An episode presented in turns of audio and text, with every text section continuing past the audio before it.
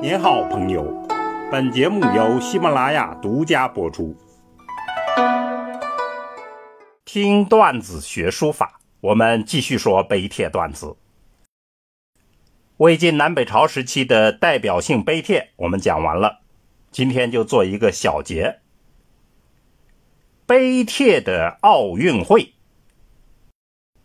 目下东京奥运会是热点。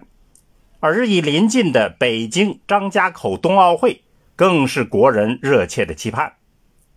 这一次，日本的海报用了两幅书法，写了两个字，一个是“翔”，飞翔的“翔”，一个是“开”，开放的“开”，这很有点意思。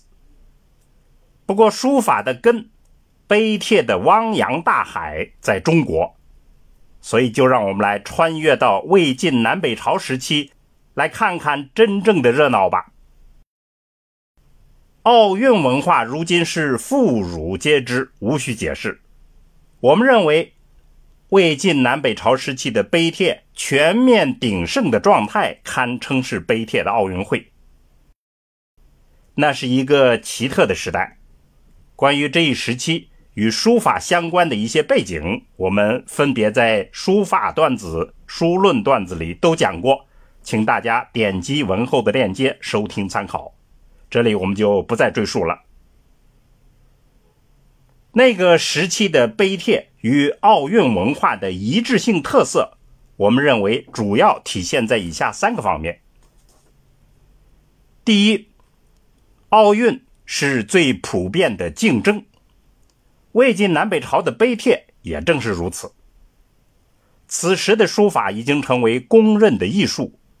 书法家个体也获得了越来越大的声望，排座次热起来了。排座次靠什么呢？靠的正是优秀的碑帖。在我们所讲的内容里，王羲之拿出了《兰亭序》《圣教序》《十七帖》，王献之拿出了《中秋帖》《洛神赋》。刻石书法也毫不示弱，陶弘景的《易鹤鸣》，僧安道一的《泰山金刚经》，郑道昭的《郑文公碑》，连跳出三界外的敦煌写经体，还有楼兰的残纸书法，这些其实都无一例外卷入了这样一个普遍的竞争。这岂不是中国文化史上最经典的碑帖奥运会吗？第二，奥运会是竞技，技是热点。魏晋南北朝的碑帖也是如此。首先是书体竞技，古代的篆隶、新体的楷行草，此时都完全成熟了，互相比拼。互相学习，在融合中发展，高潮迭起。其次，是技法的竞争，继承前代的经验，结合现实的需求，大胆尝试，推陈出新，百花齐放。这一时期的技法竞争，为唐上法打下了基础，确立了格局。最后是碑帖之争。尽管这一说法是清代提出来的，但这个现象在魏晋南北朝是最为典型。碑帖之争骨子里也是一种竞技。这样多层面、多场次的竞技，不正是奥运文化最精彩、最全面的碑帖展示吗？第三。奥运的本质是文化，碑帖也是如此。碑帖在魏晋南北朝时期所形成的热潮，与这一时期的文化思想的热潮密不可分。大家都知道，春秋战国是中国第一次文化思想的高峰，而此时就可以称是第二次高峰。我们所讲的二十多个碑帖中间。